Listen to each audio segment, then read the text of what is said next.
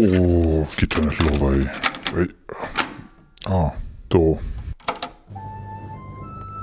Und so begab es sich, dass Holm und Kuba sich aufrefften, um die Geschichten der 24 Landnerds zu verzählen.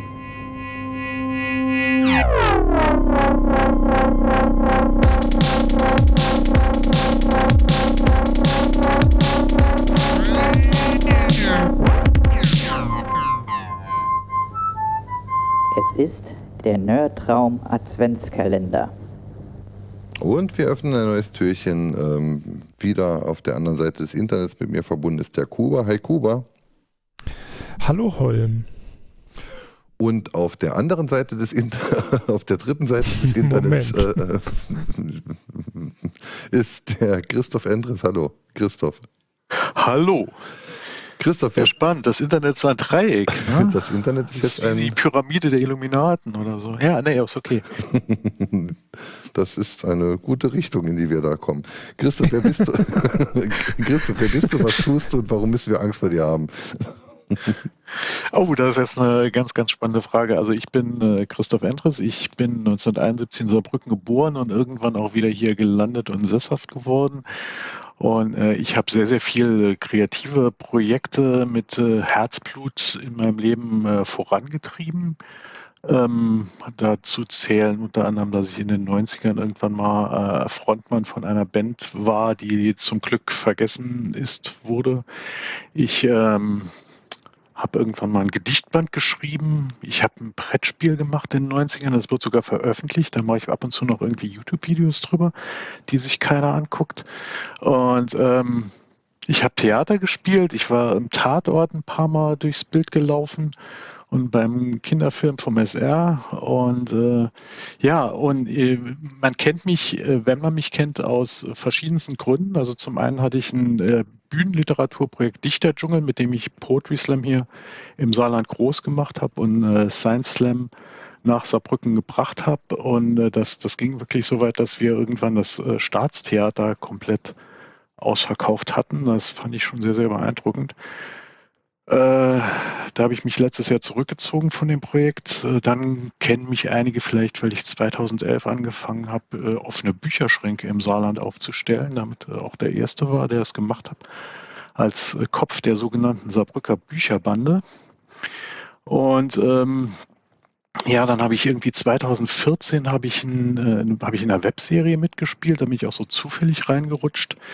Äh, Dr. Security, ein Mann wie eine Firewall. Ähm, da hat dann Steve Wozniak plötzlich meinen Gegenspieler gespielt und ich habe irgendwie gar nichts mehr ausgehalten. Also das war schon sehr, sehr geil. Ähm, es ist sehr empfehlenswert. Und äh, man, man, man, das war sehr, sehr irritierend, ja.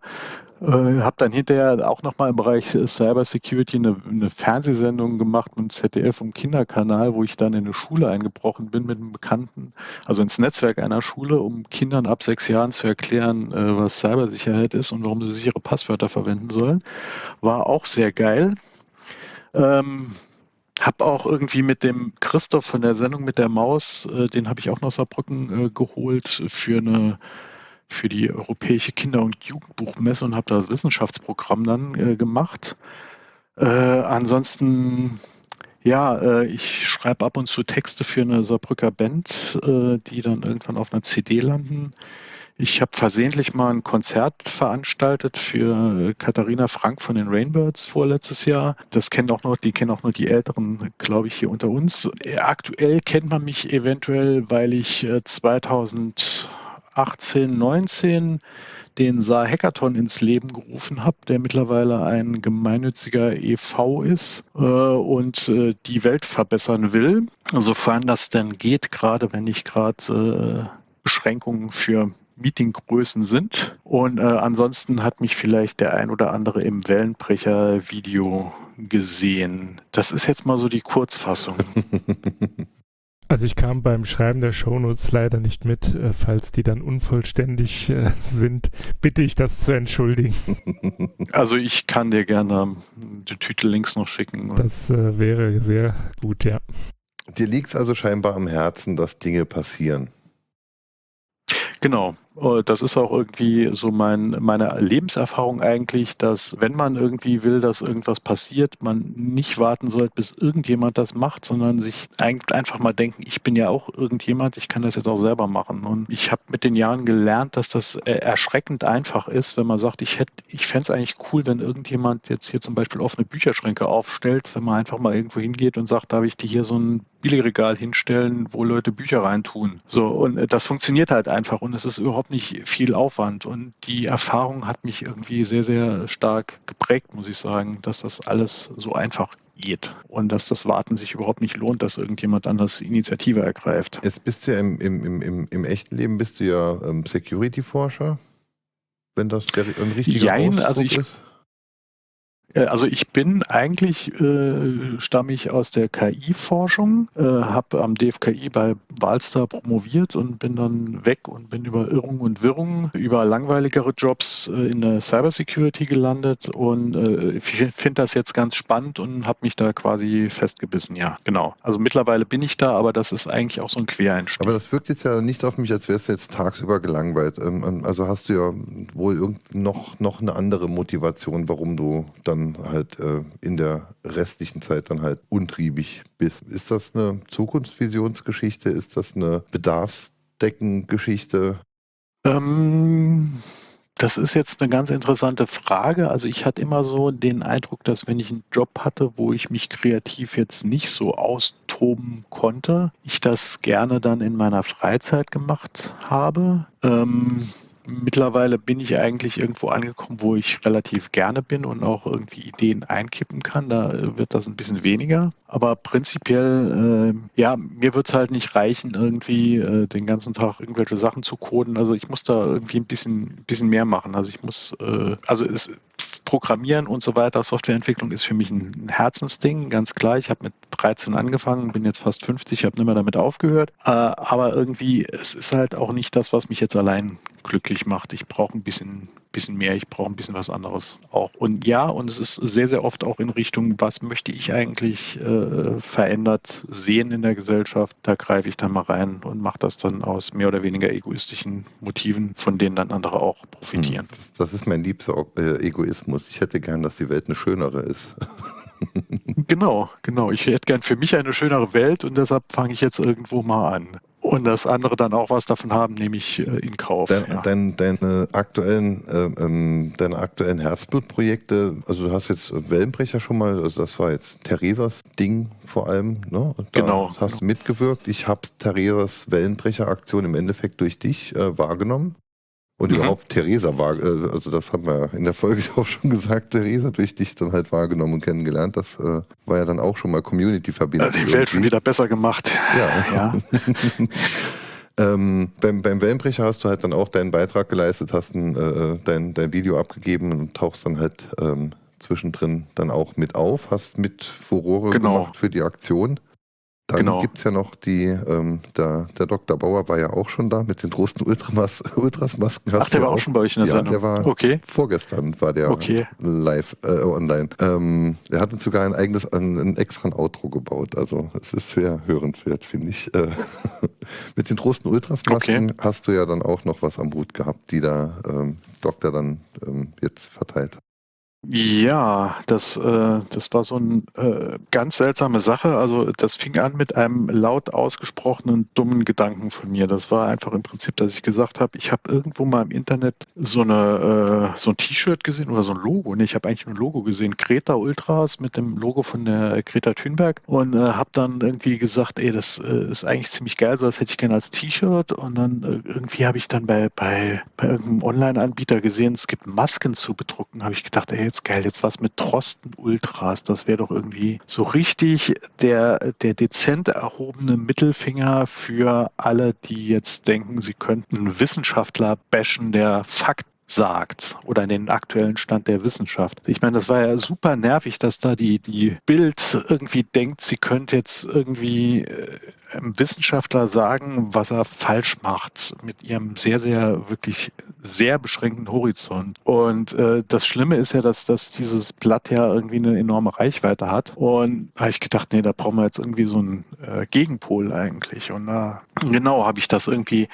erstmal dem Achim gesagt, habe gesagt, du kennst doch hier jeden, äh, weiß jemand, der es gerade designen kann, weil designen kann ich überhaupt nicht. Und dann hat er dann den Leotist vermittelt, der hat dann gesagt, ja komm, ich äh, eine Stunde später oder so hat er mir dann das Logo geschickt mit der Ansage, mach damit, was du willst. Und äh, also sehr, sehr liberale Lizenz quasi. Und dann hat der Michael Bauer das gesehen und hat dann irgendwie relativ viel Kohle drin versenkt, das dann als Werbeaktion für seine Firma das zu machen. Und letztendlich wird dann halt eine Charity-Aktion draus. Das ist jetzt irgendwie im Shop hier bei in Saarbrücken, die Niki verkauft wird und äh, geht an die Corona-Künstlerhilfe. Und äh, ja, finde ich, finde ich sehr, sehr geil. Ne? Also einfach dummer Gedanke wird Charity-Aktion ist einfach das Beste, was einem so passieren kann. Ne? Ich finde Also mit das Beste. Ich äh, ja. ja finde find auch die Aktion ähm, recht, recht gut. Ähm, ja, natürlich eckt man dann auch an, wenn man mit der Maske rumrennt, aber äh, wenn es ja dann halt auch wieder hilft, dass Leute sich Gedanken machen. Selbst wenn es die falschen Gedanken sind, ähm, Gedanken machen ist immer gut. Das ist richtig, ja, ja. Also keine Gedanken sind immer noch, immer noch schlechter als falsche Gedanken. Aus den falschen können ja trotzdem noch gute entstehen, aber wenn man sich gar keine Gedanken macht, dann ist es halt einfach irgendwie falsch. Das ist richtig. Ja, ja. dann hast du aber noch andere Projekte, das, äh, da, da, also eigentlich ist es ja gar nicht dein Projekt. Du wolltest ja noch über ein Projekt erzählen, das andere. Ja, das ist eigentlich ein Projekt von der Klasse meiner Tochter, das ich aber auch so ein bisschen mit äh, angestoßen habe. Also meine Tochter ist jetzt in der dritten Klasse war also, als der erste Lockdown kam, äh, Ende zweite Klasse. Und ähm, ich hatte gedacht, Mensch, wir müssen irgendwie was finden, wo wir den Kindern irgendwie was geben können, womit sie sinnvoll beschäftigt sind und sich auch ein bisschen kreativer austoben können und hat dann die Idee gehabt, na, die können ja ein Hörspiel machen. Das ist ja eigentlich jetzt gar nicht so schwierig, weil mittlerweile heute hat man technische Möglichkeiten, von, denen, mit, äh, ja, von denen man vor 20 Jahren geträumt hätte und habe das einfach mal ausprobiert, habe die Klassenlehrerin angeschrieben, habe gesagt, ey, würden Sie das jetzt unterstützen? Und die hat das dann gleich weitergegeben und es haben sich halt sechs Kinder gemeldet, die gesagt haben, jo, bin ich dabei. Und ich fand das total klasse. Die haben nämlich Digitalisierung oder digitale Medien mit einem Selbstverständnis, mit einer Selbstverständlichkeit äh, benutzt, dass ich mir bei vielen Erwachsenen einfach wünschen würde. Ja? Also sie haben dann irgendwie äh, Videokonferenz gemacht und Google Docs oder Etherpad benutzt und ihr Drehbücher geschrieben. Dann hat jeder so seine Aufnahmen gemacht, entweder am Handy, per WhatsApp oder äh, am, am, am, Laptop vom, von Eltern mit dem Headset und das ganze Zeug dann zu mir geschickt und dann haben sie noch irgendwie ein bisschen Sounds rausgesucht. Im BBC-Archiv gibt es eine kostenlose äh, Soundbibliothek und oh ja, Free ja Music toll. Archive und äh, ja, und es kam halt irgendwie, ich hatte gedacht, da kommt jetzt vielleicht so ein Hörspiel von drei Minuten raus, aber äh, geilerweise in, inklusive einem Spin-off, das dann die kleinen Geschwisterkinder jetzt noch gemacht haben, waren es dann fünf Hörspiele von insgesamt einer Stunde und äh, die habe ich jetzt gerade diese Woche irgendwie aus dem, äh, aus dem Presswerk abgeholt, haben wir eine Kleinauflage machen lassen. Und die Omas bekommen die zu Weihnachten. Und das ist total geil. Also innerhalb von zehn Monaten haben die tatsächlich, natürlich mit Hilfe von, von Erwachsenen, äh, Medienkunde und äh, was weiß ich, alles kreatives Schreiben und und und gelernt und umgesetzt und äh, fand ich total klasse. Und ich meine, man muss sich immer vor Augen halten, die, die Messlatte, was man in zehn Monaten Pandemie erreichen kann, liegt aktuell bei Stoßlüften. Ne? Also das ähm, Ich wollte wollt gerade darauf hinaus, äh, ich habe den suffisanten Kommentar gelesen und musste wirklich, ich habe mich beömmelt. Ja, ich meine, es ist ja so, ne?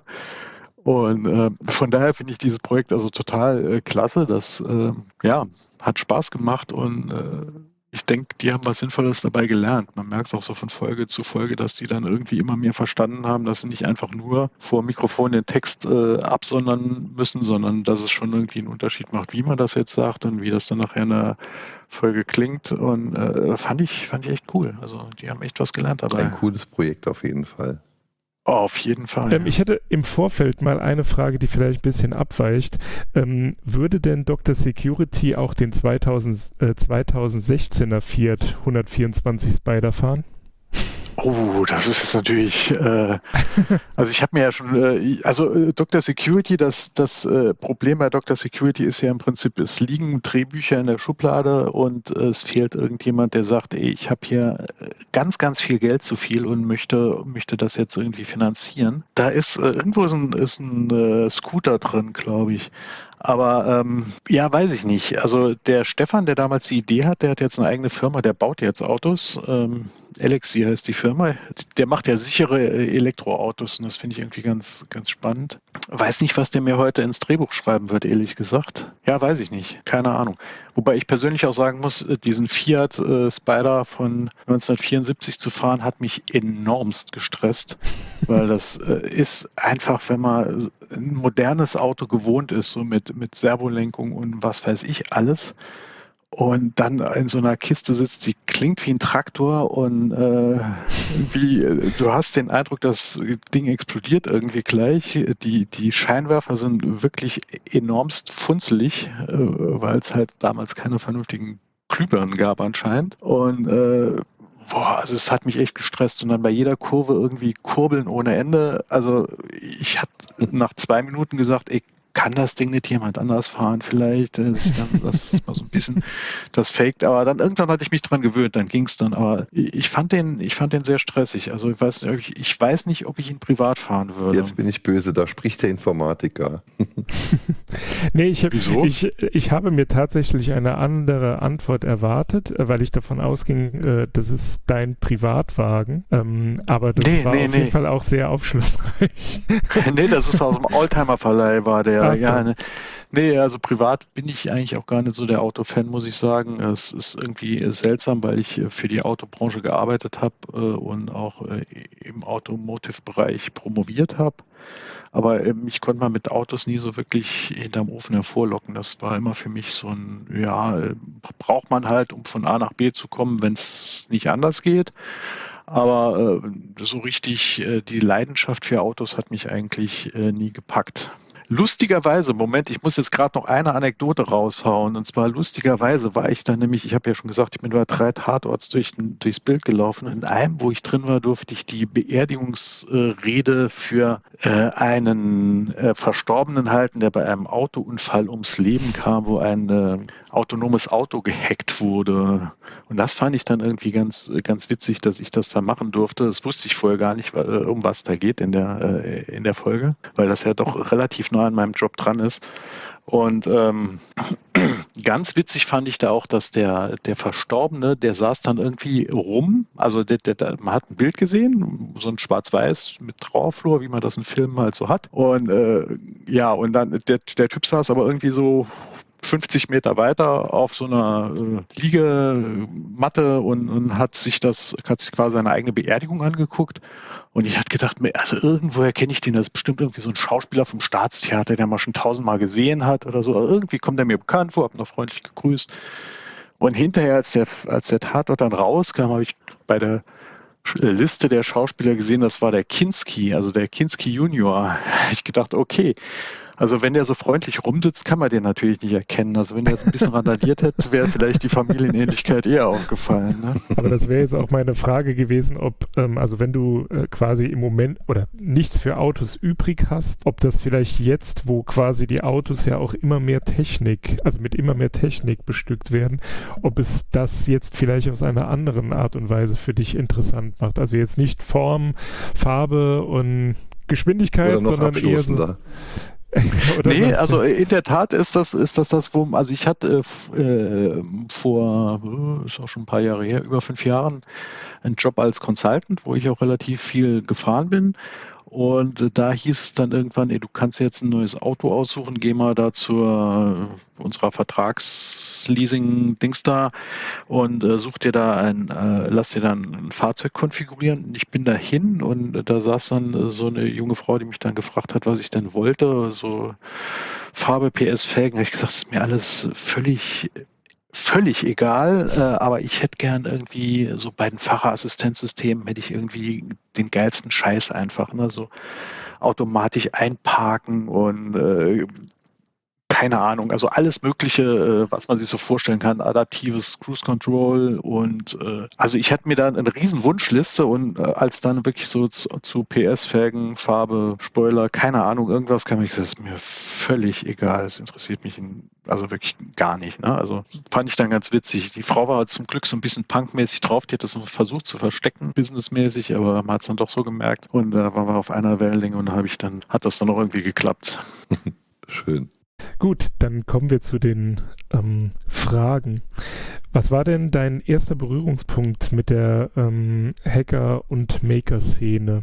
Also ich meine, dass du sehr umtriebig bist, äh, hast du ja schon erwähnt, aber was war so dein Einstieg? Wie bist du da rein? Also ich hatte äh, 83 angefangen zu programmieren und habe dann noch so die alten Commodore CBM 8032 war also ganz kurz nach dem Pad, aber sah noch so ähnlich aus. Äh, in der Schule erlebt und habe dann irgendwann einen eigenen Computer gekriegt. Das war damals erstaunlicherweise nicht der C64, sondern schon einen Schritt weiter der CPC 464 von Schneider. Mhm. Ähm, und habe dann äh, irgendwann gemerkt, dass ich das Thema Kopierschutz total spannend finde und dass ich mich, dass ich bei Spielen, die so im Umlauf waren, immer viel mehr dafür interessiert habe, wie der äh, Kopierschutz funktioniert, als wie jetzt eigentlich das Spiel funktioniert. Und ähm, das war, fand ich irgendwie ganz spannend. Dann habe ich Wow Holland im Fernsehen gesehen. Das war, glaube ich, irgendwie mit dem BTX-Hack in irgendeinem Zusammenhang. Und das fand ich dann auch sehr spannend. Und dann habe ich Wow Holland bei einem Vortrag in Völklingen live gesehen. 87, 88, sowas in der Größenordnung. Und das fand ich dann absolut faszinierend. Da war ich dann endgültig äh,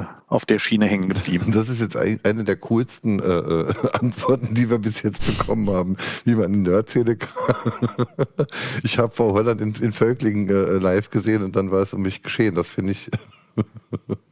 Ja, es ist eigentlich noch eine peinliche Anekdote, weil ich habe versucht, cool zu sein und cool sein funktioniert äh, ganz, ganz schlecht, insbesondere wenn man so ein ganz introvertierter Teenager ist.